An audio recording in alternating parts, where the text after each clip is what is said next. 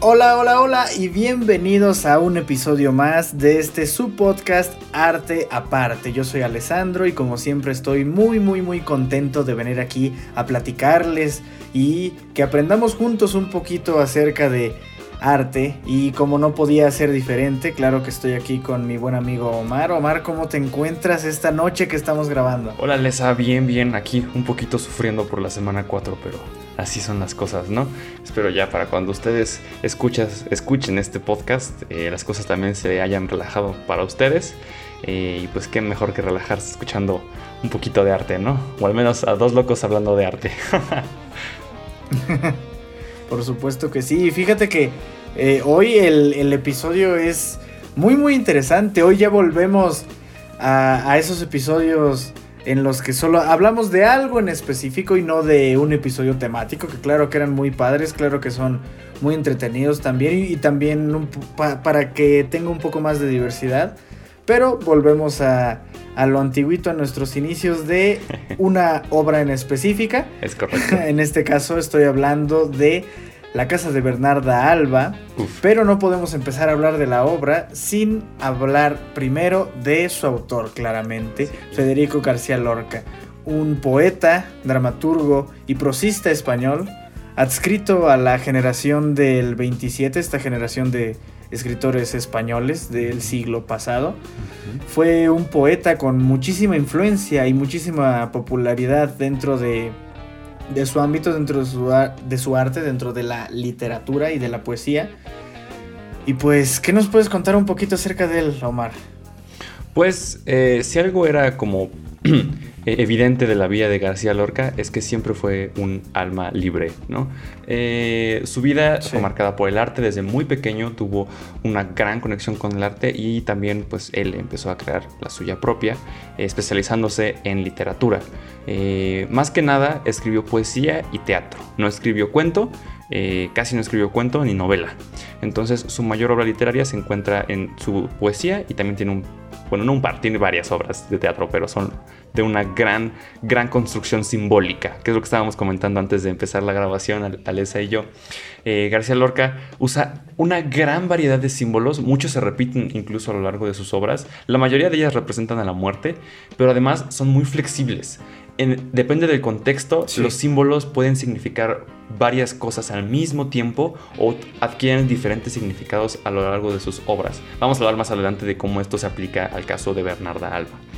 Eh, pero también fue un eh, hombre muy activo política y socialmente, eh, y no por eso quiero decir que se haya adscrito a la filosofía de algún partido político. De hecho, todo lo contrario. Él solía denunciar la injusticia social, viniera de quien viniera, y eso pues le trajo problemas, ¿no? Porque pues hay que recordar que la fecha, las fechas por donde él vivió, es decir, principios, mediados del siglo pasado en España, coinciden justo con un periodo político muy tenso en España, que pues fue precisamente el golpe de Estado y posterior dictadura de Francisco Franco en el, en, el territorio español. Y pues esa es la triste razón de su muerte, de hecho. Durante años y semanas antes de que se hiciera este golpe de Estado, García Lorca había estado participando activamente en varios periódicos, eh, emitiendo su opinión y denunciando varias injusticias que él veía, y eso lo hizo extremadamente incómodo para la derecha, tanto que lo mandaron a matar. Así, como, como, fue al gran escritor, que era además internacionalmente conocido, lo mandaron a matar. Eh, y el bando sublevado de Francisco Franco, pues finalmente lo asesina el, 18 de agosto de 1936, mismo año que de hecho escribió La casa de Bernarda Alba. Eh, y pues sí, lo fusilaron. No sabemos exactamente dónde, no sabemos exactamente dónde está su cuerpo, solo sabemos que lo fusilaron cerca de donde lo detuvieron y lo enterraron en una fosa común para pues posiblemente perderse para siempre en el tiempo. Sí, una verdadera lástima, la verdad, ¿no? Porque es, de esos artistas que, que pues nos queda ese interrogante de qué tanto más podrían haberle dado al arte, qué tanto más arte le podrían haber dado al mundo de no ser por su, su repentina muerte, ¿no? otro ejemplo, no tiene nada que ver con este arte, ¿no? Pero otro ejemplo de esos es como Mozart, que murió muy joven y que a pesar de que murió tan joven todo lo que dejó, entonces imaginarme todo lo que podría haber dejado si no hubiera muerto tan tempranamente, pues es, e, e, es, lamentable esto, ¿no? Pero pues así, así es la vida, así es la historia.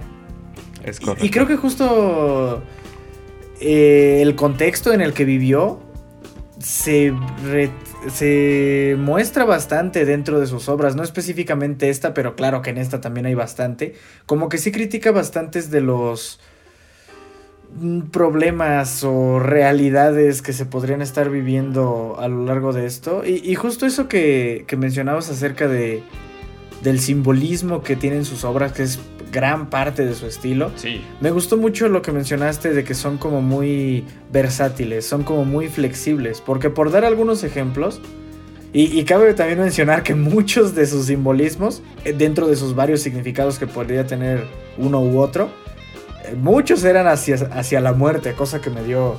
Que, se me hizo bastante curioso. Pero por mencionar un ejemplo, la, la luna que era de sus símbolos más, más frecuentes dentro de, de, su literatura y dentro de su poesía, si bien sí lo usaba para la muerte, también en ocasiones lo usaba para simbolizar el erotismo, la fecundidad, la esterilidad o incluso la misma belleza. Entonces, me, me gusta lo, justo eso, lo, versátil que puede llegar a ser su simbolismo, pero también sin, llega, sin llegarse a sentirse forzado, ¿no? O sea, no, está diciendo como, ah, tal arruga representa los años y el dolor y bla, bla, bla, bla, y, y, le, le adjudica a algún elemento cosas que no tienen el caso. En este caso, la luna, pues no es el primero en que la ponga como representante ni de la muerte, ni de la fecundidad, ni de la belleza, si bien en, ya algunas otras civilizaciones mucho más antiguas de su tiempo y de nosotros, ya lo estaban usando así, entonces me gusta que dota de esta versatilidad a sus símbolos, pero sin que pierdan el sentido, sin que pierdan esa lógica, sin que pierdan ese hilo de por qué están simbolizando eso y no solo ponerle 4.000 significados a algún elemento. Sí, es correcto, es correcto. Y además los usa muy bien. O sea, eh, los símbolos que utiliza creo que los ocupa muy bien a su favor, sobre todo para hacer como esta radiografía de lo que era España en esa época. Porque pues hay que recordar que en todas las épocas y en todos los países existen como dos caras del mismo país, ¿no? Tenemos la cara como es pública, el lado bonito, que todos este, podemos ver desde fuera, y existe también como lo que es la nación profunda, ¿no? Todo esto que existe más allá, que no podemos ver cómo es la vida y la cultura en los pueblos, dentro de las ciudades, en las familias, las tradiciones más arraigadas, y pues hay que recordar que pues sí, ¿no? Siendo un país hispano, este, hispanoamericano, eh, tal vez el original, España en esas épocas era un país sumamente religioso, sumamente conservador, sumamente, pues incluso podríamos decirlo hasta misógino y machista. Las mujeres genuinamente ah, tenían Por un papel muy complicado en la España de ese entonces. Digo, seguramente siguen teniendo un papel complicado, pero en ese entonces todo giraba alrededor de la religión y pues sí, la religión se usaba como una especie de instrumento para eh, oprimir a las mujeres y es algo que vemos muy bien representado en la obra, ¿no? en, la casa de Bernarda Alba, sobre todo por el curioso detalle de que no aparecen hombres en escena. Es decir, si hay un personaje masculino que mencionan mucho, vamos a hablar de él más adelante, pero García Lorca hace una radiografía social de España desde el punto de vista de las mujeres y no quita el foco de ahí en ningún momento. Los personajes principales son mujeres, la acción sucede en una casa donde está repleta de mujeres, no hay ni un solo hombre. Entonces, qué mejor que usar estos símbolos, qué mejor que usar el diálogo y la expresividad de, las actrices y de la escenografía a su favor para hacer como este zoom masivo hacia lo que era la vida de las mujeres en una España ultra conservadora, ultra religiosa a principios mediados del siglo XX. Es una gran, gran radiografía. Y creo que él mismo lo reconocía. No me acuerdo si fue él o fue un crítico después que decía que García Lorca había hecho con su obra una especie de realismo poético.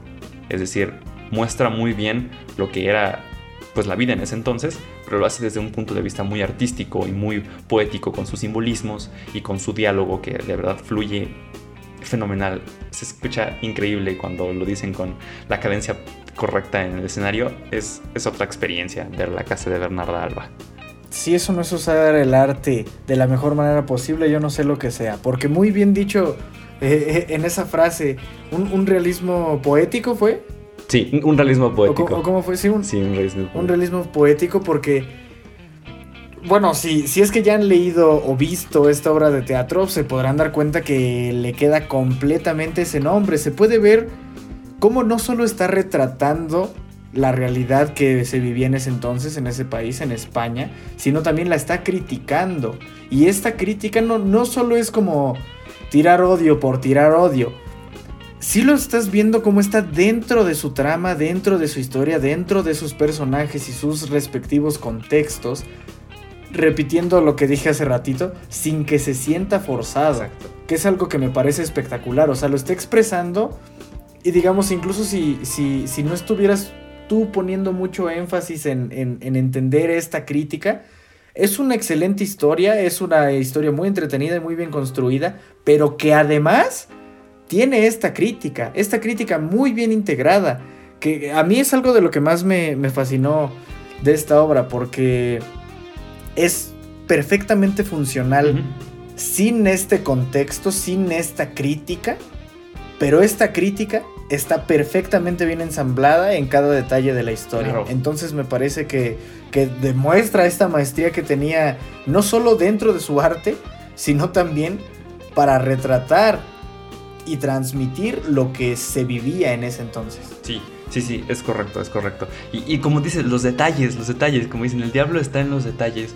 Y es que con su uso de símbolos y de expresiones y de, movimientos que le pide a las actrices que hagan en la obra, pues sí, hay muchos momentos en la trama en la que uno, si no pone atención y si no conoce todos estos lenguajes, pues es muy fácil dejarlos pasar, ¿no? Como otro momento más en la trama, que como dices, es, excelente, pero avanzan.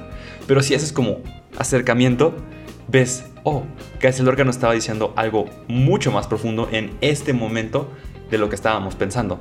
Que de hecho me gustaría hablar de eso, pero en el siguiente bloque, porque se nos está acabando el tiempo para este, en el siguiente bloque no se vayan, que regresamos para hablar bien de qué es la obra, sus personajes, sus simbolismos y el impacto que tuvo en el teatro y del idioma español, así en general. Volvemos.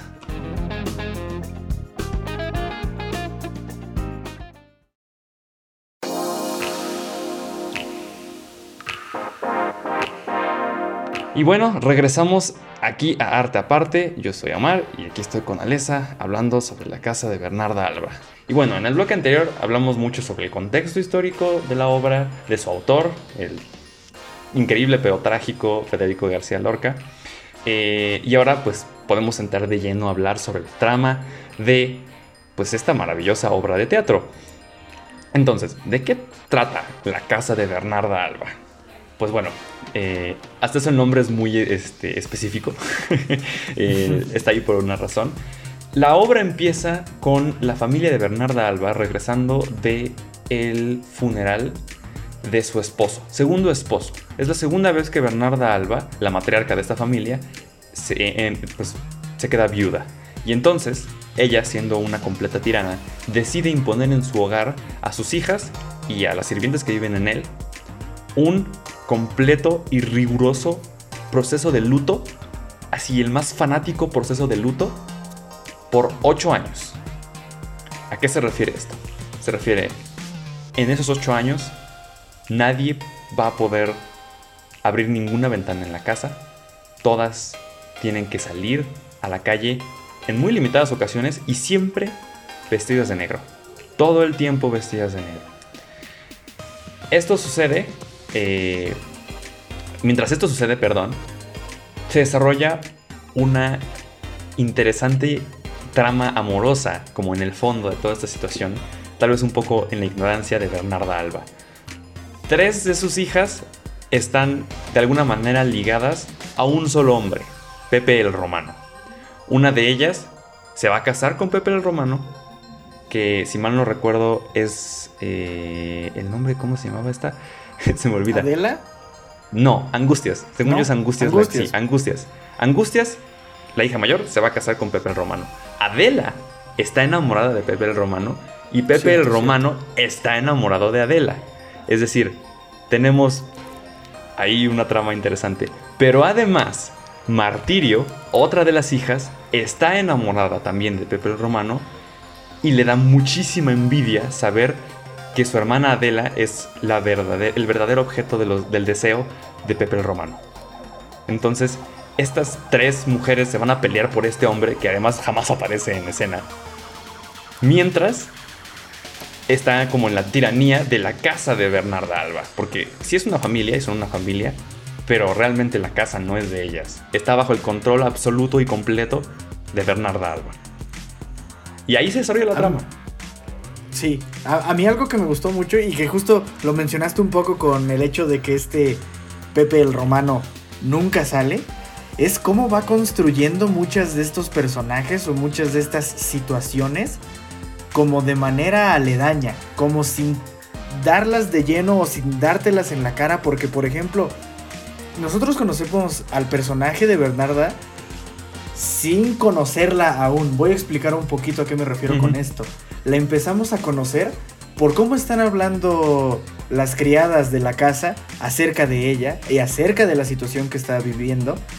E incluso sin que la hayamos tenido en escena o ya hayamos leído textualmente algunos de sus diálogos, algunas palabras que sí salen de este personaje, ya le empezamos a tener un poquito de miedo, ya empezamos a saber qué tipo de personalidad tiene, sabemos que es alguien imponente, alguien a quien igual y el puro respeto no basta, tal, vez sí tengas que tenerle un poquito de miedo y me gusta mucho que todas estas sensaciones que nos genera hacia este personaje lo hace todo incluso antes de que nos haya presentado tal cual al personaje que es algo que también me gustó mucho con cómo construyó esta situación con Pepe el Romano, porque como bien mencionabas, como tal, este personaje no lo vemos, no sale, es meramente mencionado. Digo, claro que tiene mucha... Importancia. Mucho que ver, ajá, mucha importancia dentro de, dentro de la trama, pero como tal no lo vemos, no lo conocemos, al menos no directamente. Que es algo que me gustó mucho cómo, cómo trabajó estos aspectos de contarnos cosas sin enseñárnoslas como tal.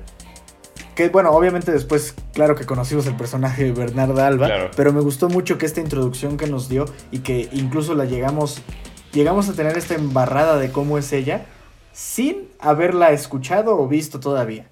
Claro, y creo que habla muchísimo de la capacidad de García Lorca para establecer estos personajes y estos temas de una manera más simbólica y, poética incluso, ¿no? Porque incluso cuando conocemos a los personajes, pues la limitada como situación en la que se encuentran no nos permiten ver como todo el rango expresivo que, que podrían llegar a tener. O sea, jamás vemos a Bernarda Alba sonreír, por ejemplo. Pero no es necesario, porque mucha información que no tenemos explícitamente como en diálogos dentro de la obra, se expresan a través de los ya consabidos símbolos que, de los que estamos hablando. Claro. Un ejemplo, Bernarda Alba se caracteriza por ir siempre a todas partes con un bastón.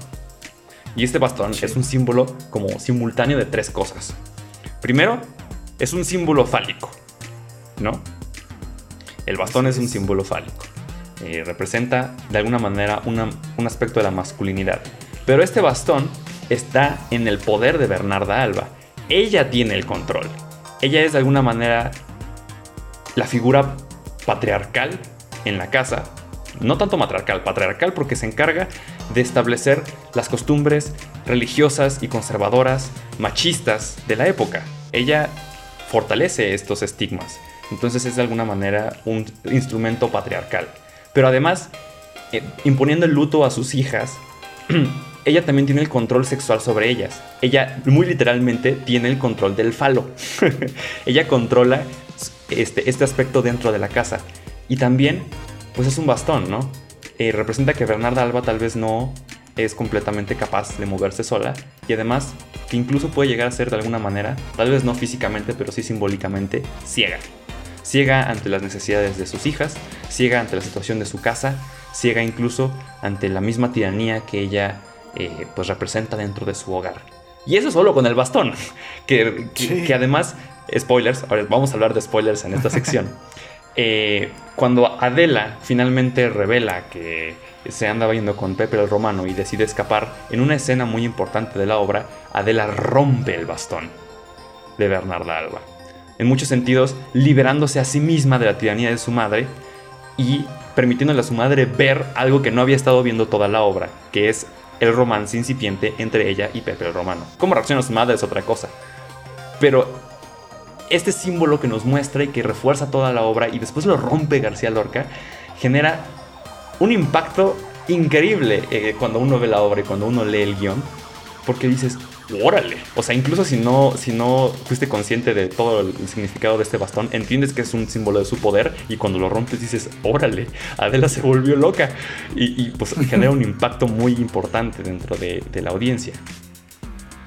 Y justo me gustó mucho que a través de todos estos símbolos, que como bien dijiste, o sea, no te llevaste varios varios segundos, tal vez hasta minutos, explicando lo de uno de los símbolos, lo que solamente el bastón representaba. Nos podríamos llevar horas de programa explicando lo que representaba cada elemento de la obra, pero es justo eso lo que lleva estos simbolismos que me gusta mucho de esta obra, es a todas las temáticas que aborda y entreteje dentro de, de la historia a través de sus personajes y a través de todos estos símbolos, como son las apariencias, el odio, la envidia, como bien dijiste también ahorita, la jerarquía, tanto intrínseca como extrínseca dentro de, pues digamos, esta sociedad o este núcleo, hablando aquí específicamente de Bernarda y sus hijas. También la muerte, claro está, que, es una de las temáticas, el dinero, la lujuria y también, por así decirlo, el qué dirán, ¿no? Eh, ¿qué, se piensa de mí? ¿Qué se percibe de mí? Claro que también se ve mucho retratado y criticado el machismo y esta estructura patriarcal que pues lamentablemente seguimos teniendo, pero pues que tal vez en esos momentos era mucho más marcada. Sí. Dentro de esto también simbólica y explícitamente nos habla sobre temáticas como el rol de la mujer, la emancipación en este último spoiler que comentabas de qué, más explícito quieres que rompe justo este símbolo, ¿no? Que también viendo un poco de temas de la opresión. Entonces, yo, o sea, yo quedé fascinado viendo no solo cómo tenía símbolos para cada uno de estos aspectos, sino cómo la manera en la que integra todas estas diferentes temáticas que claro que tienen puntos de relación, claro que tienen puntos en común, pero pues no es nada sencillo hacer que no se sienta eh, mm, inorgánico, ¿no? Que, ¿no? que no se sienta forzado y, se siente espectacularmente bien plasmado, tanto en su simbolismo como en la historia en general y en el desarrollo de los personajes. Claro, porque la trama es tremenda. Incluso sin todos los símbolos, lo estábamos discutiendo también aquí en la pausa, la trama es tremenda. El primer y segundo acto sirven más como una especie de exploración de toda la tiranía de Bernarda Alba y el desarrollo de esta